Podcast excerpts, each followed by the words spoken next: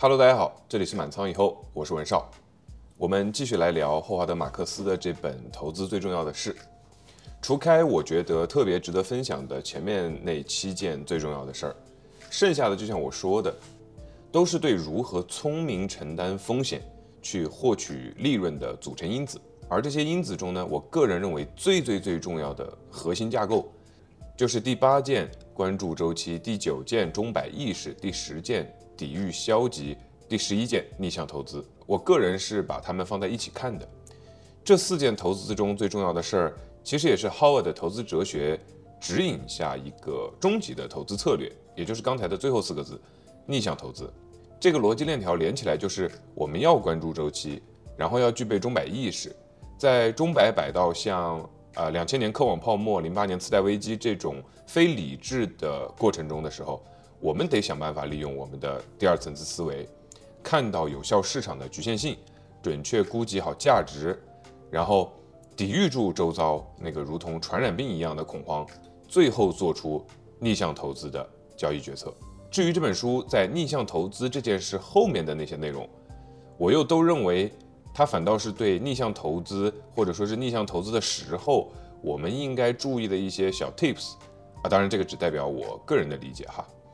嗯，下面我们继续关注周期这部分呢。用 Howard 的话说，其实就是我们这个世界存在周期的基本原因是人类参与。但我不是很喜欢这种表达，我觉得客观因素才是周期产生的本质。就像呃，我曾经有一期节目里面举了这个猪周期的例子，就是猪需要这个时间从仔猪长大到能出栏的生猪，所以我更倾向于说，呃，因为人类的参与。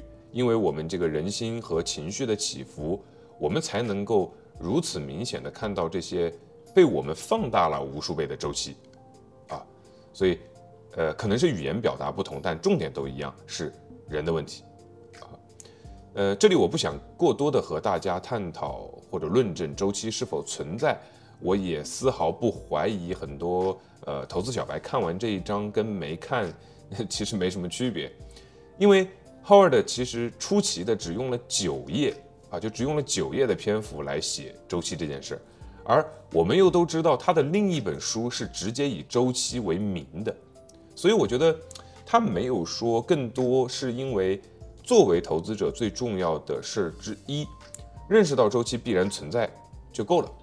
那你说怎么认识，以及认识了以后怎么去利用周期，这个我狭隘的猜测一下哈，就是可能是。即便过于简单的论证有周期，那很多人可能还是不信。所以，与其去论证，不如先把这个事实摆出来，然后鼓励投资者多去经历。就像他在这一章节的末尾，哈，他的原话是这么说的：他说，菜鸟投资人看到这种现象，也许会相信一些以前从来没有发生过的事情，比如他们认为从此没有周期，但是第二次。甚至第三次经历了周期后，这些投资人吃过亏了，上过当了，有经验了，就应该认识到，像周期消失这种事儿，过去从来没有发生过，将来也永远不可能发生。认识到这一点，投资人以后做投资就有优势了。下次当你面对一个以周期已经中断为基础而建立起来的交易时，记住，要是你赌周期不会再来，那么你必输无疑。啊，这是他的原话。那整个他在周期的论证过程当中，我得提一下的是，嗯，他提到了一本这个名为《哦，真的吗》呃这么一个名字的一个小册子。呃，那这个小册子里面呢，其实表达了前人对于经济不受周期约束的预测是从来没停止过的。啊，我会把这一段这个 Howard 的摘录放在 Show Notes 里面。呃，我也跟大家简要的，呃，我也跟大家简要的分享一下，比如说。呃，这里有一条，当前的繁荣是不会中断的，啊，这是一个汽车公司总裁在一九二八年一月一日的预测。第二个，我不得不对这个国家的繁荣必须而且必定会在未来减少和消退的说法发出反对的声音。这是纽约证券交易所总裁在一九二八年一月十二日。第三个，我们不过处在一个将载入史册的黄金时代的起点。这也是一个公司的总裁。啊，就通过这些，然后 Howard 说，有时候当一个上行趋势或下行趋势持续的时间很长，并到达极端时，人们开始说这次是不同的。他们援引地缘政治、机构、技术或行为的变化，表明旧规则已经过时。他们做出投资决策，推断近期趋势。然而，随后的结果却证明了旧规则仍然适用，周期重新开始。最终，树木没有长到天上，也很少有东西会归零，但大多数现象是有周期性的。好，这就是他的原话。总之，事实就是，只要你敢赌周期一定不回来，你肯定输得一败涂地。那我相信，无论是在 A 股还是在美股，是在原油还是在黄金，是在外汇还是在币圈，只要我们在市场里待的稍微久一点，其实周期这件事情是不言而喻的。那周期我就说到这里，接下来我们聊聊钟摆意识。其实钟摆意识和周期一样，是从人心出发的一个产物。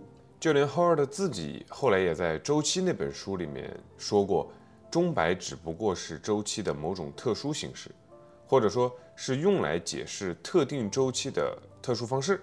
Howard 分享了一个牛熊三阶段，我觉得已经足够通俗易懂了，所以没什么好解读的，也念给大家听听吧。牛市的三阶段啊，第一阶段，少数有远见的人开始相信一切会更好。第二阶段。大多数投资者意识到进步的确已经发生。第三阶段，人人断言一切永远会更好。牛市三阶段，好，对应的熊市的三阶段。第一个阶段，少数善于思考的投资者意识到，尽管形势一片大好，但不可能永远称心如意。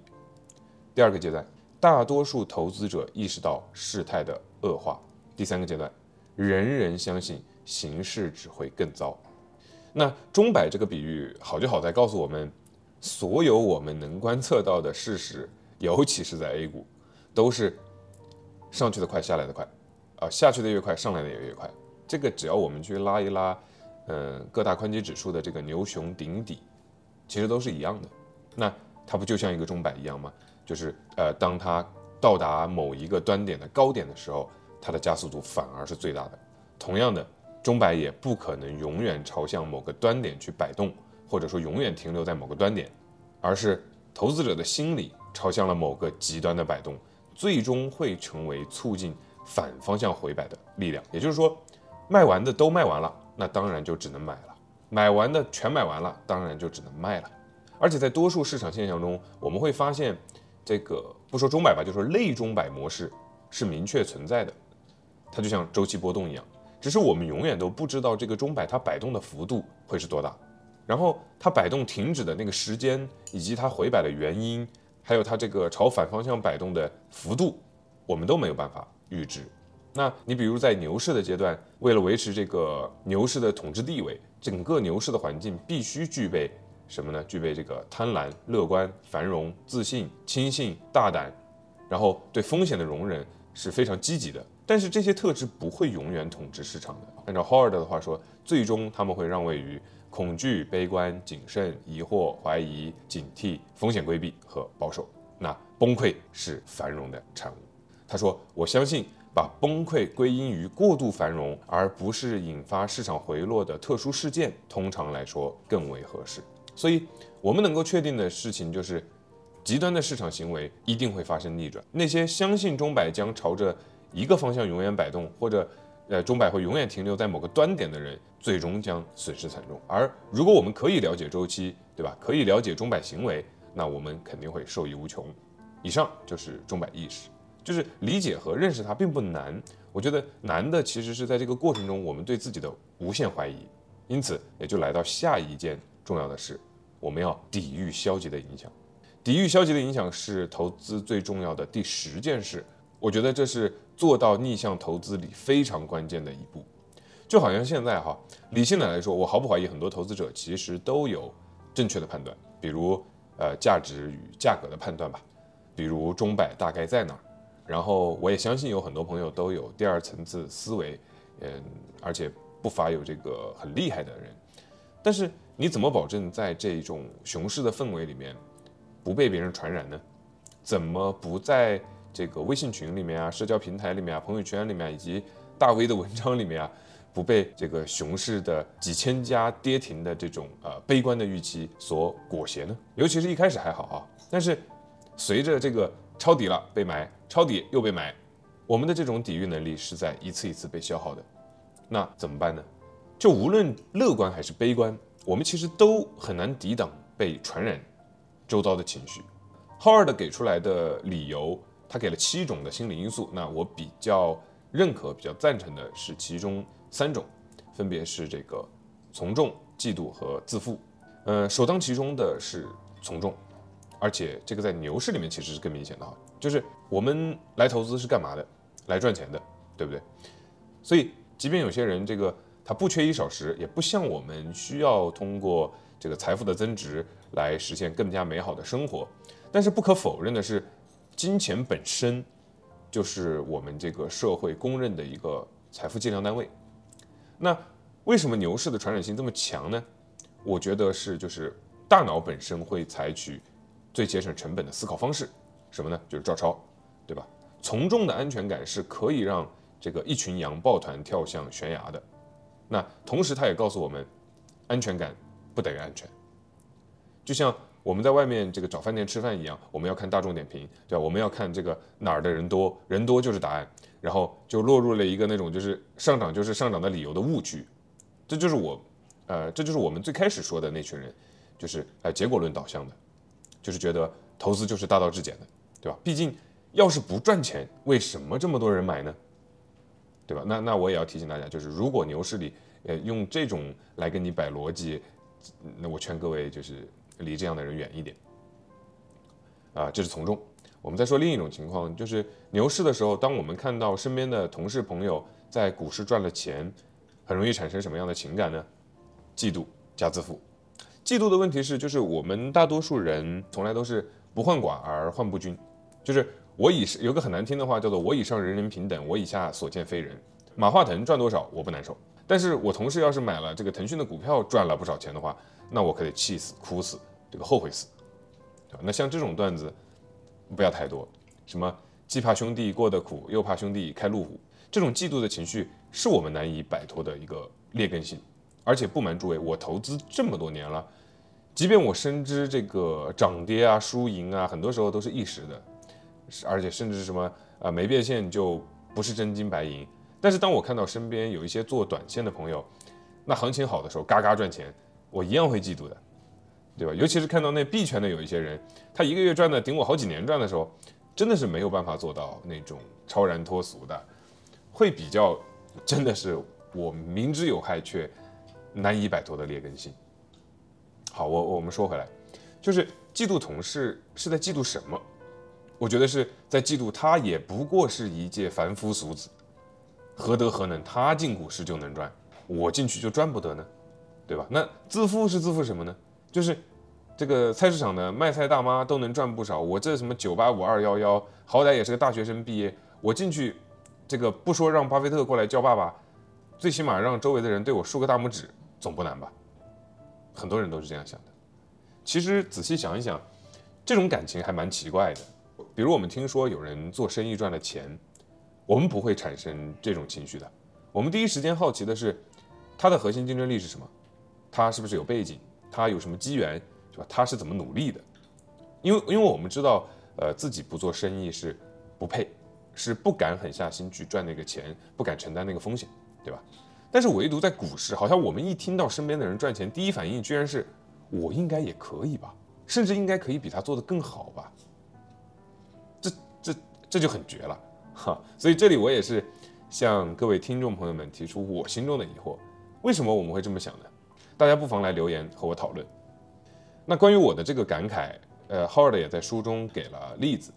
他的例子是这样的哈，就说有一家非盈利机构，他有五年的时间年化都做到了这个百分之十六，但是同行们呢能做到百分之二十三，所以这个非盈利机构的投资者就特别难受，特别沮丧。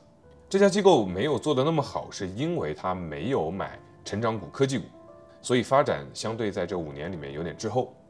但是随着科技股的崩盘，从两千年开始的后面三年，这家机构的年化虽然只有百分之三，但是股东高兴的不行啊！为什么？很简单，因为那些买了科技股的机构，他亏得一塌糊涂啊。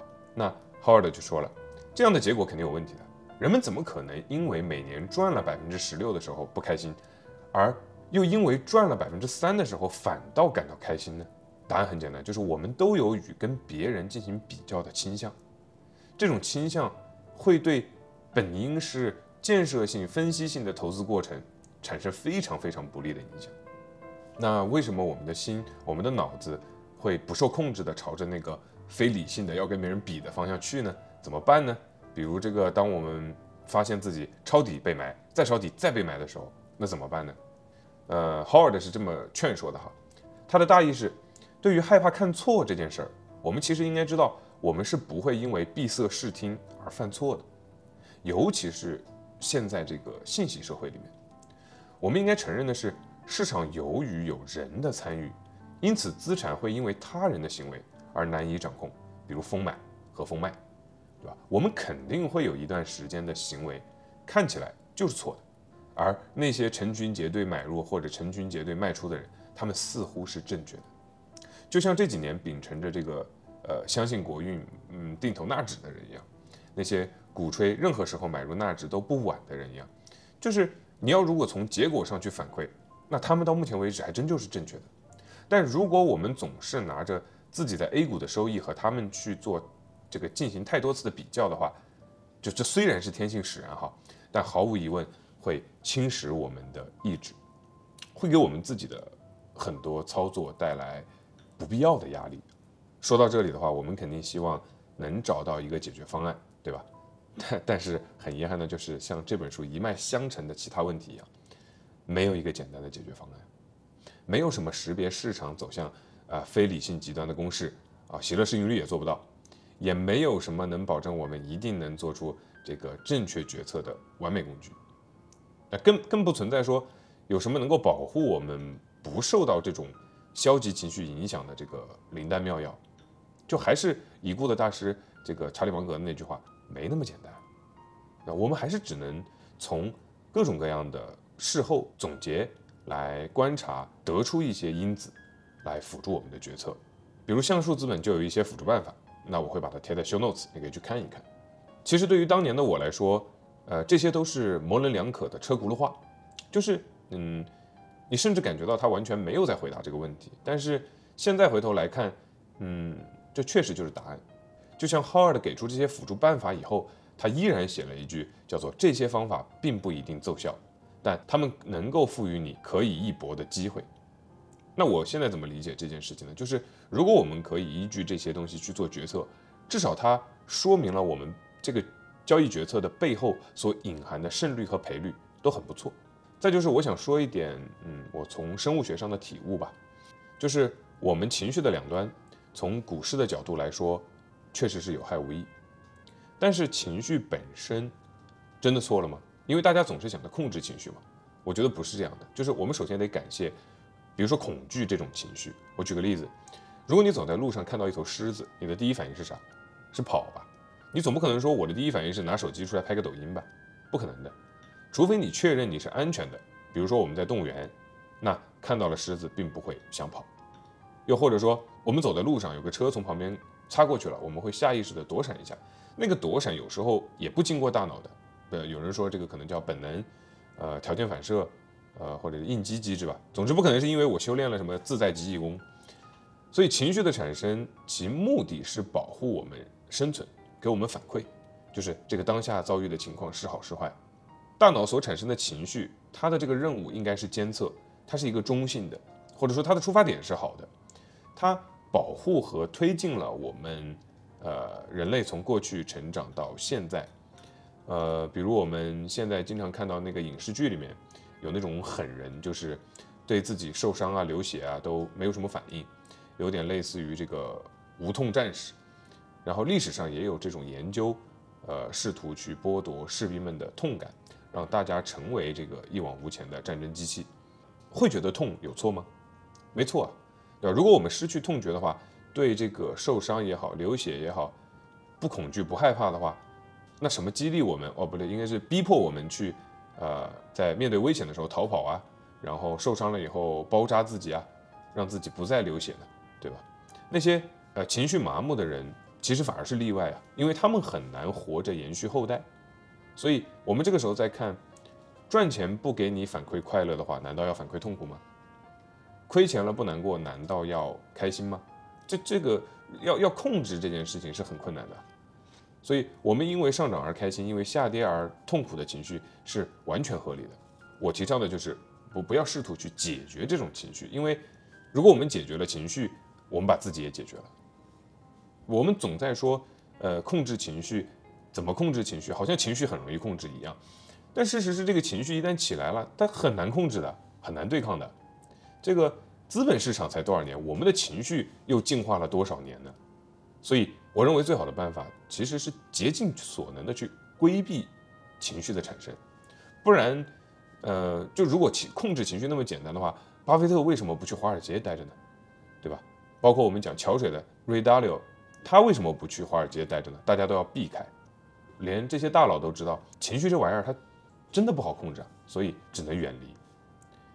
还有现在币圈里面炒币的，我敢说他们对这个事情的体悟那不要太深。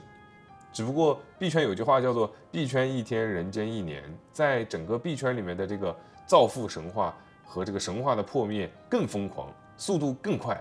但是归根结底是什么呢？还是我们的人性的情绪嘛。对吧？从来没变过呀，所以只能找志趣相投的人相互支持。所以在这儿也感激大家订阅满仓以后这个频道，也欢迎大家到满仓以后的听友群，我们啊一路同行。再补充一点的话，就是我们可以不试图去对抗情绪，而且想办法让情绪合理化，并且寻找一种呃逻辑思辨，让它继续合理下去，最好还能够变得有助于我们投资。那这也就来到了所有价值投资殊途同归的终点——逆向投资。逆向投资是很明显的左侧投资。在此之前，我要提醒大家，就是逆向投资肯定不是适合所有人的。这个市场是千人千面的市场，就像这个 Howard 说的，投资市场里是没有什么百分之百的交易圣杯的，关键是要找到合适自己的那个交易的体系。我们来说说逆向投资，呃，其实逆向投资的逻辑很简单。举个例子，就是我刚才说了嘛，当最后一个希望成为买家的人出现的时候，并且成为买家的时候，市场就到顶了嘛，对吧？这是很容易呃认同的逻辑事实。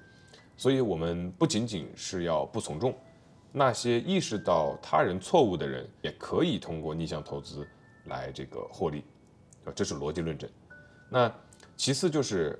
我们要知道，逆向投资不代表马上就赚钱啊，对吧？你都逆向了，呃，这就是估值过高和这个股价过高不等于明天就会跌啊，对吧？而且这两者是截然不同的，就是市场总是可以维持很长一段时间，甚至以年为基数，这个在过去我们都看到了哈。而且从 A 股短暂的历史来看，这个蓝筹也好，周期也好，红利也好，这个白马大龙头也好，都有自己称王称霸的那么一段时间。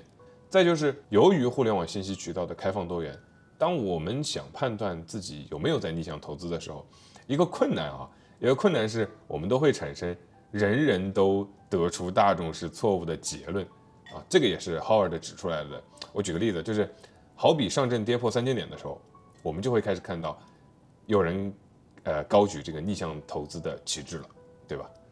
那那那这个时候真的是在逆向吗？不一定的。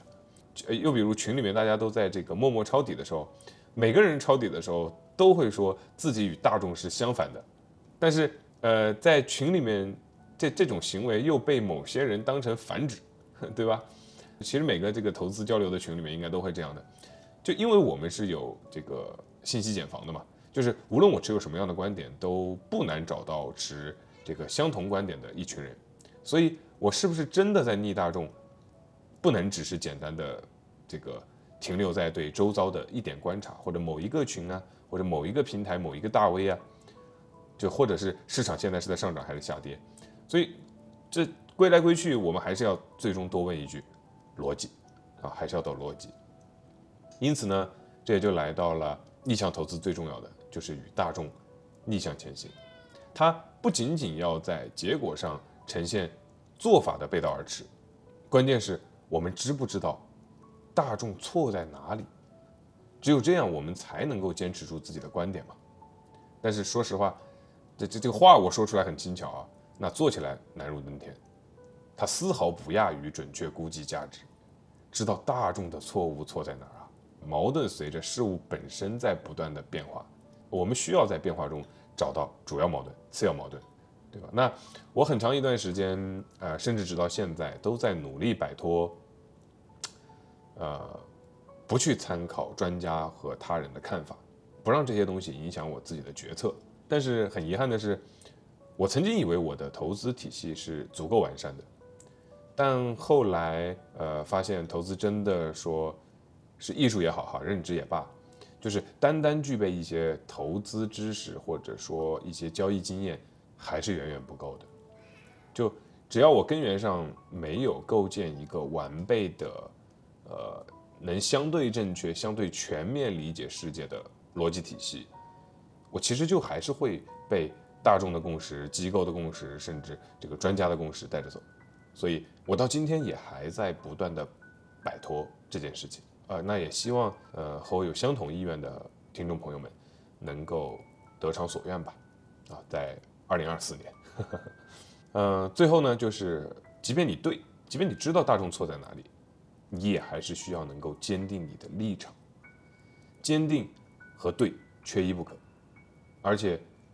要相互证实，啊，这就难上加难了。比如我举个例子，就这个上回说那个比尔·米勒在零八年的时候过早买了这个房地美等一系列的这个金融股，所以最后在这个整个次贷的风波中，他管理的基金净值腰斩。啊，还有比如说巴菲特，二零年初的时候疫情买了一些航空股，对吧？然后割肉又走了，所以。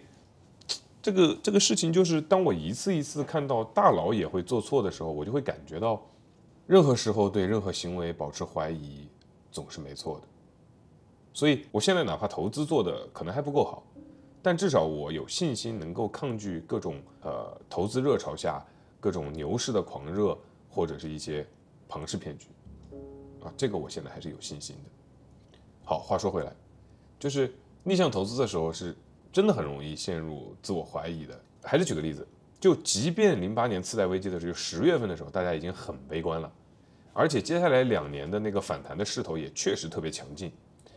但在股市好转之前，股价在二零零九年的三月份又跌了二十个百分点，所以就是很难啊，就是很难。嗯，好就好在像我这样。秉承怀疑论的人哈，这个天性可能就是适合逆向投资一点，就是像这个 Howard 的顿悟一样，他说怀疑并不等同于悲观，呃，在过度乐观的时候，我们比较倾向于呃怀疑倡导悲观；又在过度悲观的时候，怀疑又会倡导我们乐观，甚至用怀疑的程度，呃，可能还不是很准确，对任何一切现象都抱有尝试去证伪它的态度。我觉得这个在投资上可能更贴切一点哈。那呃，在这种天性下，我当然是比很多人有更好的那个第十件事抵御消极影响的能力，呃，也更愿意下注在前面的第七件事，就是在那个风险控制上面。但是，同样的，它也给我带来不少的麻烦。比如说，就第三件事，准确估计价值这件事，是怀疑论的人永远都不可能对自己特别自信的根本。这种优点和缺点是相辅相成，没有优劣的。我觉得这个或许就是哲学当中的否定与自我否定吧。就是投资和人生是一样的，它也是一场这个漫长的修行和旅程。呃，我们在一个过程中如何去寻找自己的那种定位，就是发现自我的价值，呃，应该始终获得收获或者遭遇损失。但是不管这个。呃，结果是什么？它都是非常有意思的一段经历啊，对吧？所以这也是我秉承这个投资是毕生的修行的根本。那已故的这个芒格老爷子已经证明了这一点，而另外一位这个巴菲特老爷子还在以身正道的路上。我想，就是当我们回头看自己的收益曲线，这个或许它只是一个呃数字，对吧？或者是一张图表。但是最后，我们所经历的那个心态上的波动啊，什么熊市的时候那种坚守啊，那种那种忍耐啊，然后牛市的时候的那种坦然的那种放弃啊，最终都会以丰厚的回报或者巨大的损失呈现在我们面前。那这在某种程度上也是人生啊，对吧？我我们可能最后成就了某件事情，也可能一败涂地，但是这不妨碍我们始终有所收获，不妨碍我们可以经历一些感动，然后他们是那样的美好。也正因为此吧，我我我也非常感谢自己在三十岁这一年仍然在做投资，在做播客，在做朋友的朋友，做伴侣的伴侣，呃，做父母的子女，就是我我可能到了这个年纪，我才真的有一点点明白，就是什么叫做我在做就已经一路收获了，嗯，也把这句话送给大家。好最后，在这个章节里面，呃，还有一个很有趣的事情，就是关于要不要接夏洛的刀子这件事儿，有一个争议是，呃，Howard 和彼得林奇的表达不太一样，就是 Howard 认为要接，他认为不接只是因为大家被吓坏了，如果要等到尘埃落定的话，那个利润丰厚的打骨折的那个价格也就不存在了。那彼得林奇则认为这个接刀子容易把手划破，这最好呢等到刀子落地了反弹了。哎，再说，呃，所以这个会引发呃两种接刀子和不接刀子的这个争论。那我觉得这两种其实并不矛盾，因为 Howard 说的是勇气问题，就是他其实想说的是你被吓到了就吓到了，对吧？你不要找一些借口，说什么不要接下落的刀子。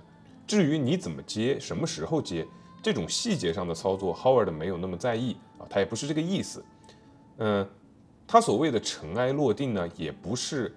呃，彼得林奇说的那个意思，他说的意思大概是，呃，价格回升到了一个平稳的状态，也就是说，投资者形成了一个新的价格共识之后，那么你去接刀子的那个原本会给你带来的超额收益就没了，啊，就跟我们会看到很多这个呃技术分析的股评家说什么，呃，这个股票要站稳五日均线，要站稳这个二十日均线，或者说五五线，对吧？那你用来判断刀子什么时候算落地的这个标尺哈，越越大。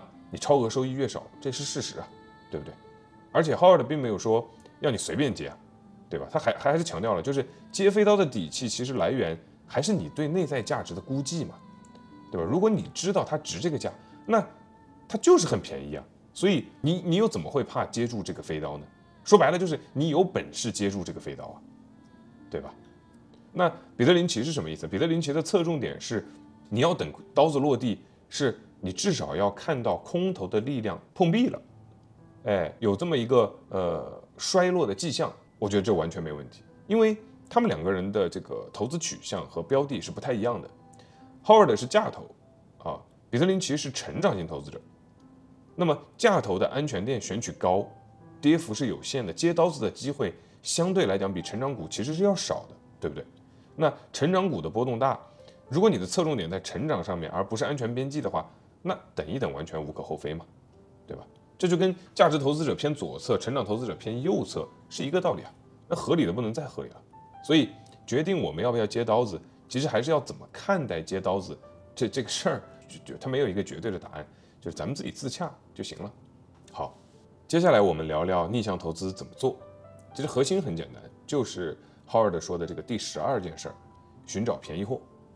那 Howard 虽然在呃。抵御消极影响里面，他说，投资者想找圣杯的话，也就是投资上想一劳永逸的这个绝对真理是不存在的。呃，但是他最终又在寻找便宜货的这个章节里面承认了，买的便宜才是王道。啊，他的原话是这样的，他说，便宜货的价值在于其不合理的低价位，因而具有不寻常的收益，风险比值，因此他们就是投资者的圣杯。啊，我的理解是，其实。这与圣杯并不矛盾，因为买的便宜背后映射的，它既不是说像中概股那种跌了百分之七十就是便宜，那个便宜是自身纵向对比下的相对便宜，也不是别人口中的那种什么呃伊利比茅台便宜啊，不是那种横向对比下的相对便宜。Howard 说的那个买的便宜，其实是等于当前价格低于当前价值，感觉这么说可能还是有点。理论化或者废话了哈，就我我的理解就是，投资圣杯就是要找到当下胜率和赔率都让我们更占优势的地方去下注，这个就是投资圣杯啊，这是我的理解。所以你看，其实又绕回去了那个我说解决了那个就一切都解决了，就是准确估计价值那个原点，对吧？还是像以往一样，实际上投资大师能够提醒我们的，帮我们去分辨的，依旧是一些历史的痕迹，就是那些曾经被证实过是估价过低的资产所留下的痕迹。比如说，他给了几个特征，这个鲜为人知的或者人们一知半解的，表面上看上去基本面有问题的，有争议的、不合时宜的、令人恐慌的，被认为不适于正规投资组合的。不被欣赏、不受欢迎和不受追捧的，有收益不佳的追踪记录的，最近有亏损问题、没有资本增益的，就是为了找到便宜货，我们必须要了解为什么资产会受到冷落，它不一定是客观分析的结果呀。一个资产受冷落不一定是个资产不好啊，其实就是它受欢迎的程度变化了嘛。四个字：人心思变。咱千万别小看了这四个字。什么是抵御消极影响？什么是逆向投资？什么是寻找便宜货？我想拿段永平老师在网易上赚过一百倍的心得跟大家一起回味一下。他是这么写的：说起孤独，让我想起当年买网易的时候，从开始买到网易跌破一块钱满三个月的那天，总共两个多月的时间里，每天的买单可能有一半都是我的。当时确实感觉很孤独，尤其是最后一天，居然一下买了接近五十万股。据说那天卖的人是害怕三个月满了会被摘牌，而买的那个人的想法非常简单，认为买的是公司上不上市无所谓。孤独有时候确实价值连城，所以大部分逆向的好的投资，也都是孤独的投资。我们不可能靠呃跟随大众、跟随机构去赚取超额收益，所以无论最终的投资结果如何，在那个当下，在那个人心思变的市场里面，敢于去寻找便宜货，是多么的难得啊！我可能还是没有办法告诉大家呃怎么去寻找便宜货，但是这里我还可以分享一个比较老的梗。呃，就这个故事大家应该都知道，就是一位穷书生进京赶考，然后这个盗遇大雨啊，这个淋成了落汤鸡。此时呢，有位漂亮的大家闺秀刚巧路过，就借给了书生一把伞，外加呢这个一些衣服，还有几两盘缠。这个呢，书生呢也留下了这个这个美女，呃，留下这个大家闺秀的联系方式，然后。这就很像这个爱情故事的开端。如果按照这个套路写下去，那么书生就会高中状元，然后回来找这个曾经资助过自己的这个大家闺秀，两个人喜结连理。可是这个故事还有很多更现实的版本，比如说第一个版本，在书生感激涕零的离去后，这个美女呢又回到了路旁的客栈。没过多久呢，另外一个落难的书生出现了，然后美女又上前搭救了他，又给了他这个雨伞，又给了他衣服，又给了他盘缠。好。那这个书生也求得了美女的联系方式，因为将来要报恩嘛，对吧？好，于是我们知道了，就我我我想拿这个来跟投资做一个类比哈，就是确实一个穷书生成功考高举状元的这个概率是极小的，但是如果当样本增大了以后，结果就不同了。就这些穷书生中，只要有一个出头的，实际上这个大家闺秀就做了一个非常划算的投资。而且投资标的不被看好，有不被看好的优势啊，那就是每个书生都只需要几两盘缠，也就是出价极低，那这个投资的风险回报率就极高。用 Howard 的话说，就是这些资产类别满足本章前面列举的大部分或所有标准，他们鲜为人知，不被理解，也不受重视，没有人为他们说过一句好话。啊，就好比在这个韩信的那个故事里面，对吧？我们都知道。这个呃，有一个老妇人用几碗饭换回了这个韩信千金的回报，千金买饭，对吧？那不也是这样吗？难道这位老妇人真的就只给了韩信一个人饭吗？当然，我我们这个是一共用一个很功利的思呃这个思想在在做类比哈。但我真正想说的其实是我们不会佩服一个买彩票中奖的人，对吧？那你最多说他有狗屎运，我们并不会仰慕他的为人或者实力。好，那我们再说。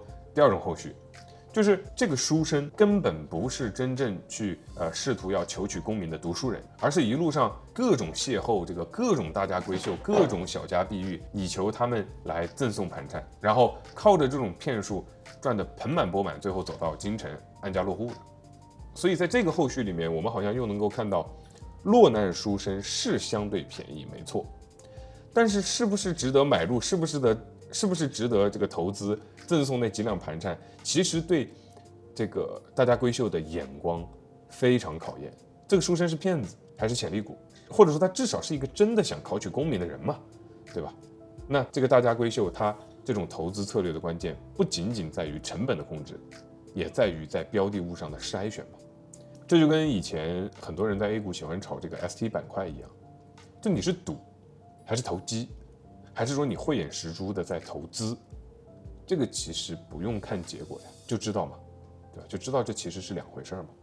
这两个后续，呃，其实映射出来的是另外两件投资最重要的事儿，一个是 Howard 说的第十七件事儿，就是多元化投资；一个是第十八件事儿，呃，避免错误。而这两点其实我在集中还是分散那一期里面已经讨论过了，我们就不展开了。感兴趣的听友可以返回去听那一期，呃，然后留言和我讨论交流。总的来说，在我这里，多元化投资和避免错误是交易系统的决策问题。如果认知足够，思考是充分的，是可以做出我的那个口号，就是计划我们的交易，然后交易我们的计划的。相比较而言的话，在寻找便宜货的过程中，要做到接下来的这个第十三件事，这个耐心等待机会，和第十四件事，认识到预测的局限性，这两件事儿，我觉得在实操中更难。所以，我们先说第十三件事儿：耐心等待机会。我还记得这个二零二一年初的时候啊，和朋友聚会，被问到最多的就是这波 A 股这个波澜壮阔的牛市是不是已经彻底启动了？什么四千点是不是有希望？那些二零年之前的这个股票的地板价是不是再也捡不到了啊？然后现在不仅这个价格到了，甚至还比上一轮股灾便宜得多啊！所以这个也就印证了本章这个开篇，就是市场不是有求必应的机器。它不会仅仅因为你需要就提供高额收益，所以回到那个二一年的饭桌上，你想要一个买入的机会，市场不会立马给你。现在二零二四年，你想要一个保本出的机会，市场也不会立马给你。我觉得在耐心等待机会这件事上，我是有一点心得的，就是可能因为我确立了分散持仓这件事儿以后呢，呃，我做的品种会比较多，从国内到国外，从这个黄金到这个大饼。就是我觉得，当你的标的多了以后，你就不会每天都去追逐一些奇怪的投资机会了啊！当然还是那句话，就是不计代价的卖出的东西，最有可能是便宜的。那我们其实应该是挑东西嘛，一堆人拿着货物往我们跟前儿这个挤，那就是最好的机会啊！呃，我的投资体系也不是说，呃，要固守，就是我必须要买腾讯啊、茅台啊、伊利啊，就是我买它不是因为它是伊利，而是因为它是便宜的伊利，可以这么说吧。因为我算是在等待机会，而不是追逐机会，所以从某种角度上也帮助我避开了2021年那种溃败式的下跌。比较有趣的是，Howard 是通过在沃顿商学院这个辅修日本课程的时候，他才接触到了世事无常的概念。但是对于我们中国人来说，哈，这个什么周易八卦、天道轮回，什么盛极而衰、否极泰来，这个反倒是比较耳熟能详的。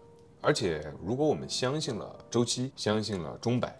那机会当然只能靠等待啊，对吧？用 Howard 的话说，叫做我们所能做的不过是客观的认识环境，并以此为前提，做出我们能够做出的最好的决定。如果世事无常、周而复始的这种说法给大家玄学的味道，那我觉得啊，巴菲特那个经典的击球手的那个等待的那个故事，应该是更香、更容易让人接受的。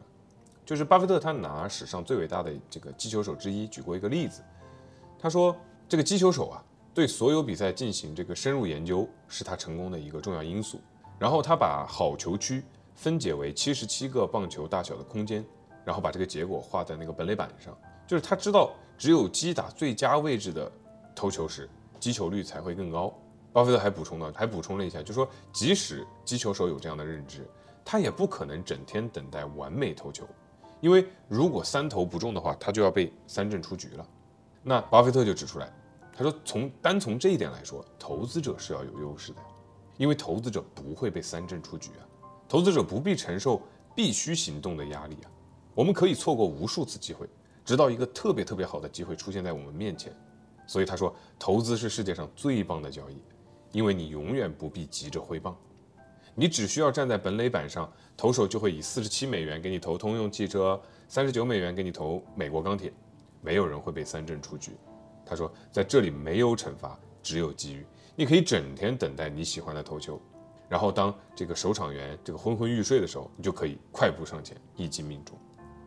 我觉得，之所以我不存在等待的困扰，可能就跟我不断的看到有投手投过来球有关。所以，怎么做到只打你喜欢的投球呢？那最有效的、最简单的办法，就是扩大自己的能力圈，扩大自己的标的范围嘛。这或许并不容易，但这真的是一个不错的可以去执行的办法呀。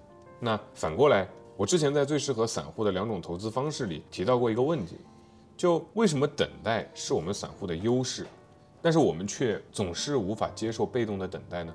重读这本书，我发现 Howard 给了个很好的解释。还是那句话，因为我们投资就是为了挣钱来的，所以没人能在失去机会时无动于衷。他的原话是：错失制胜机会为什么会产生不良后果？要知道，投资者是普遍为金钱而竞争的，因此没人会在失去获利机会时完全无动于衷。回到我刚才说的那套以情绪为出发点的论调。就是我们会有这样的心理情绪，非常合理，还是情绪对我们的监测保护机制嘛？就如果我们的祖先对赚钱、对财富的积累没有一个正反馈的情绪激励的话，没有这个驱动的话，那我们早就被这个跌宕起伏的社会淘汰了呀，对吧？怎么办呢？解决办法就在前面啊，对吧？周期钟摆，然后真的应该意识到我们无法创造并不存在的投资机会啊。Howard 说，坚持追求高收益是最愚蠢的做法，而且这个过程会榨干你的利润。愿望不会凭空创造机会吗？我们见过太多的人去做牟利的事儿了，尤其是在风险的那三章。我们发现，当一个投资品种满足不了我们原有的收益期望的时候，会干什么呢？我们很容易就会觉得去追求原本的那个收益是理所应当的。可是怎么会呢？零八年的次贷危机是这样的呀，最近暴雷的这个雪球也是这样的呀，就是信托的七个点没了，银行保证兑付的五个点的理财也没了，然后大家把目光投向了中植系。然后中植系在早期这个销售的时候说能兑付，大家也不怀疑。为什么不会怀疑呢？因为觉得就该兑付啊，觉得理所应当嘛。好，耐心等待机会，就是要等别人不得不卖出。那不得不卖出的机会怎么会常有呢？Howard 的原话是：买进的绝佳机会出现在资产持有者被迫卖出的时候。在经济危机中，这样的人比比皆是。资产持有者出于以下原因，一次又一次成为强制卖家。一，他们管理的基金被撤销；二，投资组合不符合投资规定，例如不满足最低信用评级或最高仓位限制；三，因为资产价值低于出借方在合约中约定的金额而收到追加保证金的通知。好，我翻译一下：从二一年的这个基金抱团瓦解，毛指数拧组合崩溃，到 A 股跌破两千七百点，我们不也正是看到了各种各样私募清盘，还有最近创始人跳楼？以及这个公募规模缩水和受限于仓位限制，跌得多的带动跌得少的持续减持吗？各类这个期货期指因为来不及追加保证金或者没钱追加保证金爆仓吗？我们这三年经历的也是最好的例子。在这连续三年的下跌里，我们其实会反复问自己的一个问题，就是跌到哪儿算机会到了呢？OK，这其实就涉及到了预测问题。三千一、三千、两千九、两千八，要不要预测？怎么预测？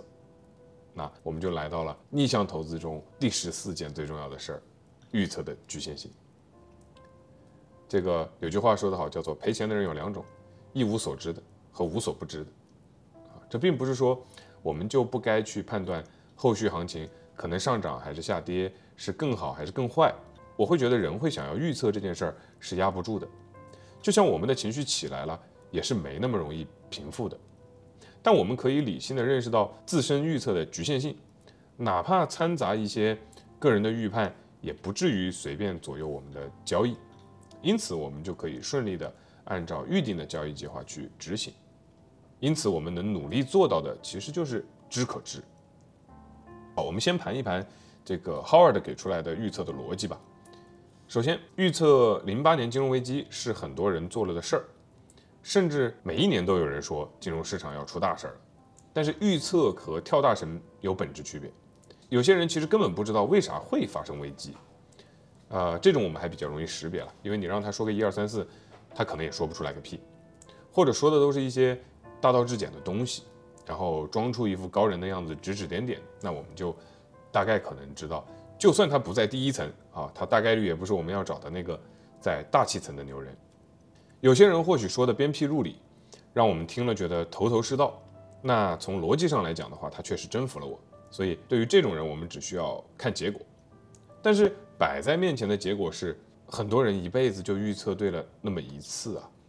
就是零八年次贷的时候，据说有一个女交易员也做出来了这个危机的预测，但是大家并没有很在乎她，因为她以前没对过，后来也没对过。最关键的是她说不出来所以然。那这种预测就算是对了，我们也觉得他是跳大神的、碰运气的，对吧？这样的预测是没有指导意义的。那反过来。我们看到以这个零八年次贷危机为原型拍摄的这个大空头这部电影，我们不管主角团用了什么样的调研方法，不管是走访这个脱衣舞女郎，还是实地调研，还是翻了底层的信贷数据，还是通过和那些信贷销售们聊天，他们的发现最起码都让我们觉得有理有据，所以我们认为他们的预测是有价值的。但我们不禁要多问一句的是，他们虽然预测中了这个呃零八的次贷危机，但是。这些人中又有几个人继续准确的预测了2009年经济开始缓慢复苏呢？而且市场大规模的反弹呢？对不起，几乎没有。很多人这辈子也就预测对了这一次，哪怕每一次他都说的有理有据，令人无法反驳，但他就只对过一次。而且哪怕只有这一次哈，他们仅有的胜利也难免不被怀疑是。一种幸存者偏差，因为也有很多人预测对了这个零八的次贷危机啊，但是他们有的是因为杠杆太大，有的是因为对这个市场的疯狂预计不够，爆仓在了黎明前。而且我们能看到的一点端倪是，电影中的那几位主人公也因为反方向的下注饱受亏损的折磨呀。所以一次准确的预测是有价值的，但是否正确也只能根据结果去评判。所以问题就变成了一个人总能准确预测吗？你听听这个问题，一个人总能准确预测吗？这个问题就很恐怖了。就俗话说得好，这个早知三日是，富贵万万年啊。要是一个人总能预测对，那就是神仙了。那这这个问题，我想没有人会去，呃，证明或者去争辩吧，对吧？那如果谁说要是，那那就是呗，对吧？好，我们来梳理一下，就是 Howard 的这一套推理逻辑是什么？还是第一个。多数的时候，人们会根据既往经验来预测未来，没毛病啊。第二条，人们不一定是错的呀。未来的多数时候，在很大程度上是既往的重演，确实如此，对吧？三千点反复拉锯战，对吧？好，那从第三个，从这两点出发，我们可以得出预测在大多数时间里是正确的结论，而人们往往会根据既往经验做出通常准确的预测。你看这里没有，其实是没有否定预测的这个准确性的。然后我们要说的其实是下一点，就是根据既往经验做出的准确预测，并不具备太大价值啊。为什么不具备太大价值？因为预测者通常会假设未来和过去非常相似，而这会反映到市场，市场也会这样做呀。那么根据既往价格的延续性，市场完成它的定价。所以如果未来真的与过去相似，那么赚大钱是不可能的呀。即便你做出了正确的预测。好，上面的这个闭环也都是对的，但到了下面又有问题了，因为未来每隔一段时间就会与过去大不相同啊。在这个大不相同的时间段里面，如果你能够做出一个准确的预测，那它是具有非常巨大的价值的。可是与此同时，也是最难做出准确预测的时候啊，难道不是吗？某些这个在关键时刻做出了一些预测，能最终被证实是对的。啊，所以我们认为预测一些关键的事件是有可能的。可是同一个人、同一个机构想要持续的做出准确的预测是不太可能的，因此预测的价值很小啊。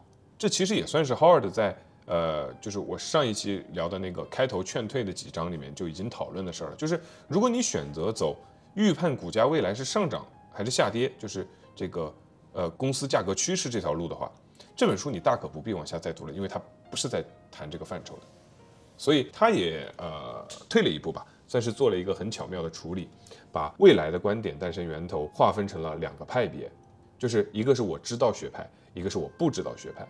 我知道学派是自信的，是相信自己可以成功的，但是他们有不太理智的地方。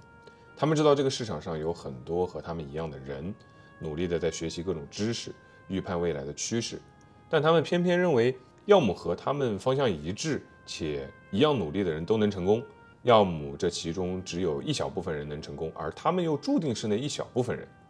就说到这儿，我们会发现，他们这个就不完全是自信了，而是有一点点自负了。更迷惑的是，如果他们足够自信对未来的判断，那必然就是集中持仓加上杠杆啊，对吧？而且可不是到处去分享自己的观点，因为如果这个预测是正确的话，它的价值绝对是不可能有人愿意无偿赠送的。就像这个《繁花》里面的那个呃强总，他确实能预测股价到十八块八毛八，但是那个叫预测合适吗？那叫叫操纵更合适吧？对，好，我们姑且认为它是预测。那他卖这个消息给李李，然后再把这个消息卖给保总，能不要钱吗？我相信在这个收音机前的很多朋友们应该跟我也一样，是不能够理解，在那些什么抖音也好啊，微信视频号也好啊，里面刷到的那种什么今天我什么带你抓牛股，明天要带你打板，后天要这个带你锁定这个市场趋势的那种老师的，就是呃，如果大家身边有这样的朋友哈，请你一定用尝试用这个逻辑阻止他。就如果他真的知道，就如果他真的知道，他不会免费分享的。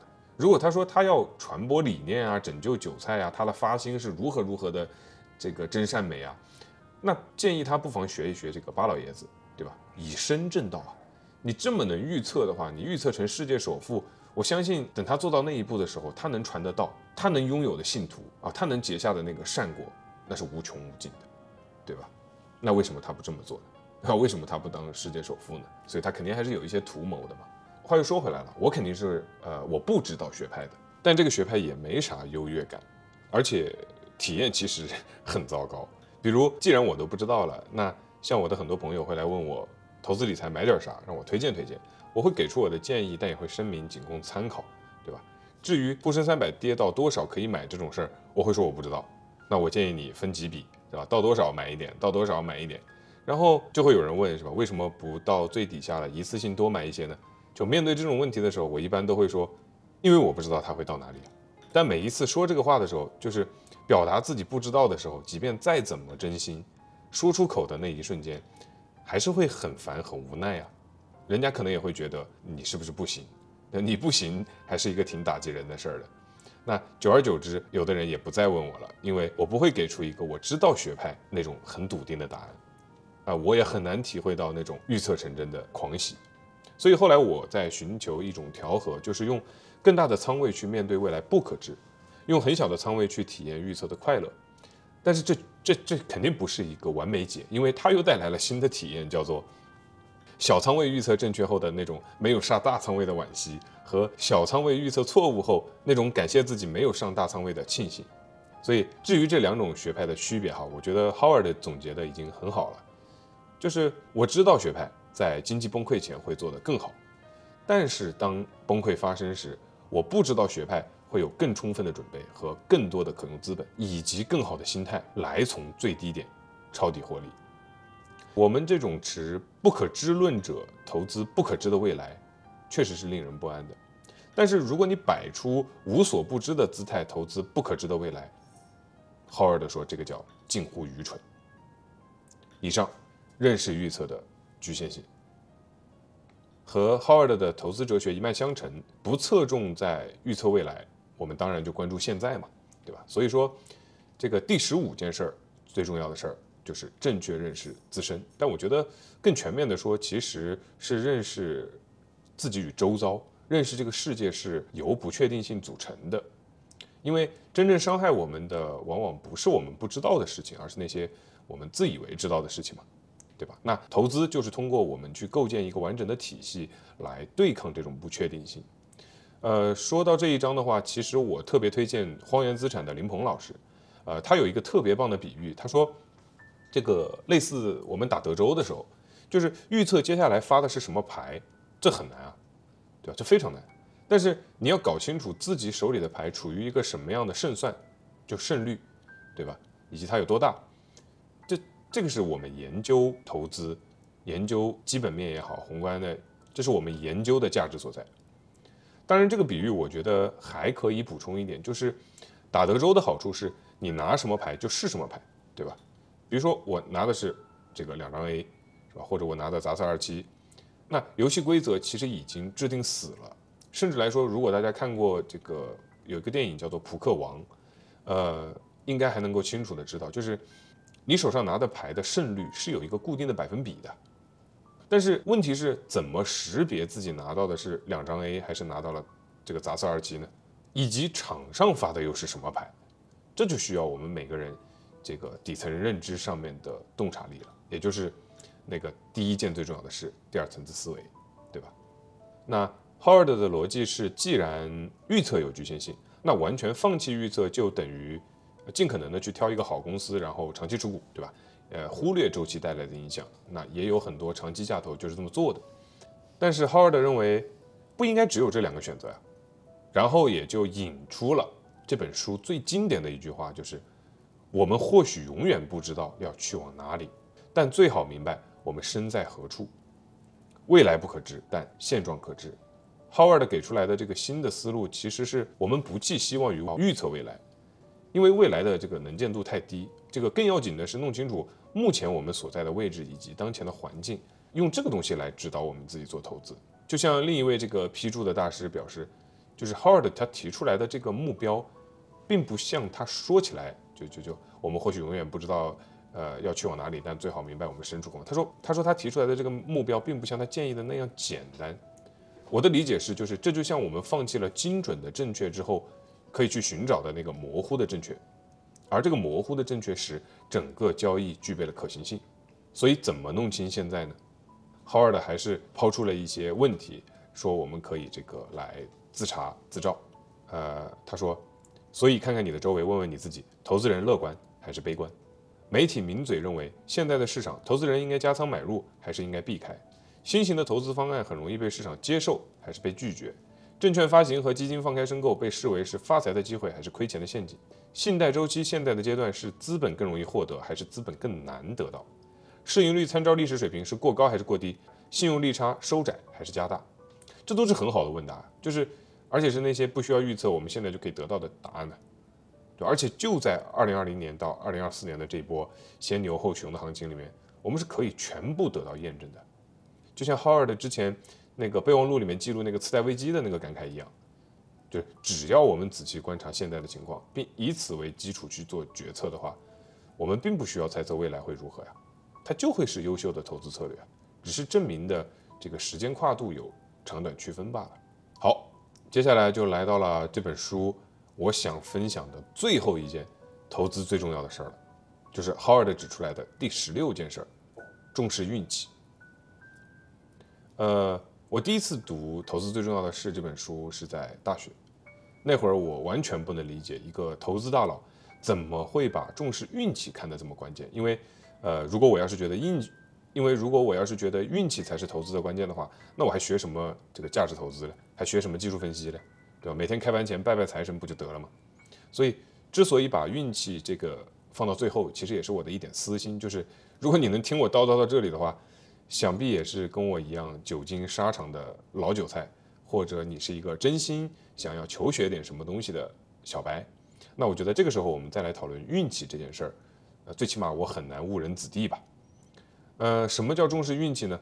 呃，我觉得我也是这个碰了很多壁之后吧，才觉得好像自己有点理解为什么这些牛人都这么重视运气。呃，这么说好像有点爹味儿啊。呃，我还是用我理解的来讲吧，就是小学的时候，老师总是拿爱迪生的名言来教育我们要勤奋学习，改变命运，对吧？就是那句“天才是百分之一的灵感加百分之九十九的汗水”。那它的潜台词是，后天的勤奋比先天的这个聪慧重要的多。啊，我们还中国话里面还有很多类似的说法，比如说这个什么“笨鸟先飞”啊，“勤能补拙”啊，什么“天道酬勤”啊，对吧？这种这个这个这个很多很多。但是后来我们又通过呃互联网或者是同学的炫耀，我们才知道是领导断章取义了爱迪生的话，因为后面还有半句，然后那半句话才是重点，也就是那百分之一的灵感是最重要的，甚至比那百分之九十九的汗水都重要。就爱迪生的意思其实很清楚，就成功的要素有两个嘛，一个是汗水，啊，一个一个是灵感。呃，勤奋付出的人一抓一大把，但天才却屈指可数。所以表面上看，通向成功的绝大部分时间和精力都花在了汗水上，但决定你成功与否的关键。却是那个看似虚无缥缈，却又命中注定不受我们控制的灵感。那在我的眼里，哈，灵感和运气或者天赋吧，大抵是一类东西。就是为什么当时研究电灯的人那么多，偏偏只有爱迪生发明了电灯呢？啊，为什么苹果天天都从树上掉下来，只有牛顿发现了万有引力呢？就为什么每个音乐家都会面临死亡的威胁，但只有莫扎特？在死前写下了这个安魂曲呢。用书里的例子叫做，我们听说过的历史上最伟大的将领或者发明家，不外乎是因为他们承担了极大的风险（括号像成千上万人那样反括号），然后碰巧成功了。他们聪明、无畏、高尚（括号有时反括号），有着在他们那个时代所能获得的最高素养。但成千上万的其他人注定只能成为臣服的时代注脚。所以 Howard 的解释跟我没有什么不同。说什么灵感运气？我觉得面对这些呃，面对历史的奇迹的时候，呃，我可能更喜欢东方的这种命数的说法来解释。那 Howard 用的是他在日本学到的“无常”二字，无常不正是命运最让人无奈的地方吗？换句话说，我们的教育之所以反复强调汗水的重要性，而有意无意的去削弱或掩盖了所谓灵感的重要性。不是也正说明了我们人类在面对诸多的先天不公平待遇时，所感受到的那种无奈吗？那投资又何尝不是一样呢？只要未来是不可知的，投资的结果就注定要受运气的支配啊！这就是为什么我们要重视运气的原因。我知道很多人还是会拒绝承认运气在一个事情里面的作用，我觉得这没毛病。就像在你对自己还不够认可的时候。呃，这会增加我们对自身的主观认可，但当我们积累到达一定程度之后，我觉得就不能偏废任何一边了，不然的话就会盲目的相信自己嘛，就会走向那个刚才我们说的我知道的学派，然后去竭尽全力的去预测结果，那最终就只会导致长期的风险加剧。我们再说一个例子吧，我觉得这个更能直击到我，就是巴菲特在《聪明的投资者》第四版的附录里面，他描述了一场。二点二五亿美国人，每人每天拿出一美元，参加这个投硬币的比赛。那第一天猜对的一方从猜错的一方手中赢得一美元，然后第二天继续猜，以此类推，十天后就会有二十二万人连续猜对十次，会赢一千美元。那巴菲特说，这个时候他们可能会尽量的表现得十分谦虚，但在鸡尾酒会上，为了引起这个异性的好感。他们会，他们偶尔会吹嘘自己在猜硬币上如何技术高超、天才过人。又过了十天，连续猜对二十次的人减少到二百一十五位，每人赢得一百万美元。他们很可能会写一本名为《我如何每天早上工作三十秒，就在二十天里用一美元赚到一百万美元》的书，然后去开研讨班卖票。然后巴菲特说：“这听上去很熟悉吧？”“对呀，很熟悉啊。”那我觉得这个故事其实还可以延伸。就是巴菲特给的这个例子，时间周期是按天算的，但是我觉得这里有一个理解误区，就是如果我们把天换成年呢？如果连续猜对二十年的话，是不是这个故事给人的感觉又不一样了呢？所以一方面，我觉得如果连续猜对二十年，这个运气不重视吗？这个运气不重要吗？不应该重视它吗？对吧？它已经决定了你的一生。那我们要拆除这个误区的话，我觉得有必要提醒大家，就是真正重要的。是选择的次数啊，选择二十次都对和选择一百次只对了八十次，谁厉害？二十次都对可能是幸存者偏差，概率上是允许的，对吧？运气就是投资结果里必不可少的一环。但是面对一百次只对了八十次的，我们更关注它，我们可以进一步去拆分它，不是说它反而因为有错的更可信，对吧？只是说我们是以概率论为这个判断基石，比如说你一百次对了八十次，我们怎么拆解呢？对吧？我们怎么拆解你是运气还是实力呢？那如果有一千次的数据更好，可是如果没有的话，我们就可以向内拆解，拆成十个十次，然后去观察概率，或者拆解二十个五次，也就是莫向外求，向内拆解。如果不管怎么拆，概率都差不多，那就是真有本事了。如果是前面赢八十次，后面输二十次，那没意义嘛？说明前面的八十次都是运气嘛，后面的才是实力。所以凭运气赚的钱都会被实力亏回去。总之，我们大家都越来越认可“选择大于努力”这句话。但选择是怎么选择对的呢？早年吃到计算机红利、吃到房地产红利，现在吃到这个半导体红利的从业者，他们的选择、父母的建议，真的都是基于我们之前说的那个有效洞察下产生的吗？不是的，不一定是的。你身边一定有那种连他自己都感慨，他从事了某种职业是凭了运气，是机缘巧合下才进入的吧？所以我们不得不重视运气，我们不得不给运气足够的尊重啊。而同时，我也很欣赏罗永浩老师那句话。就是一个企业家，他做了所有他认为对的事情，还要怎么样呢？所以评判一个决策的好坏，应该站在做决策的那一刻去考虑。决策的质量并不取决于结果呀，就像随机漫步的傻瓜一样，这个错了也可能被奖励，对了也可能被惩罚呀。随机事件就是会惩善扬恶呀。只要我们知道奖惩无法代替对错，奖惩也难以揭示对错。我们就能够正确的看待这件事情。什么是好的决策？Howard 说，假设有一个人决定在迈阿密建一个滑雪胜地，然后三个月以后，一场罕见的寒流就席卷了这个南佛罗里达，让积雪深达十二英尺，并且这个滑雪场建起来了，在第一季度获利丰厚，这是否意味着建立滑雪场是一个好的决策呢？并非如此嘛，对吧？巴菲特也说过，你举着火把安全的通过了火药库，也不能否认你是个傻瓜。又比如这些年，大家开始从争论要不要买房，到现在要不要卖房。难道那些在时代洪流里面更早做了卖房决策的人，是因为具有一双慧眼吗？是因为对这个世界、对经济运行的规律有更多更深的见地，所以明智的上了车吗？我相信这个问题在你我心中都有一个答案。所以这也是我坚持结果没有那么重要的一点，因为结果的好坏。不代表决策的好坏。好，最后的最后，关于这本书，呃，我通过我个人的经验，想说的是，常读常新。这个初看不知曲中意，再读已是曲中人。我觉得这就是投资路上不断要去甄别最重要的是是什么的一个收获吧。就像这本书还有很多所谓的最重要的事儿，我并没有着重拿出来谈。一方面是我觉得可能我的体悟还没到。一方面是我觉得，呃，有一些事儿对于我来说，在我的投资体系或者说世界观的拼图里面，它是浑然天成的、无可争辩的一部分，所以我反而忽略了他们。也有可能就是我觉得无法吸纳吧。就像我过去对重视运气这一章节的理解，和呃和直到今天我仍然觉得避免错误这一章是苍白的、无力的一样。就不管怎么说，不管你读不读这本书，我都希望各位听众朋友。能找到属于你的投资最重要的事。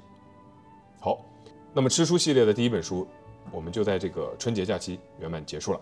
我们下个月再见。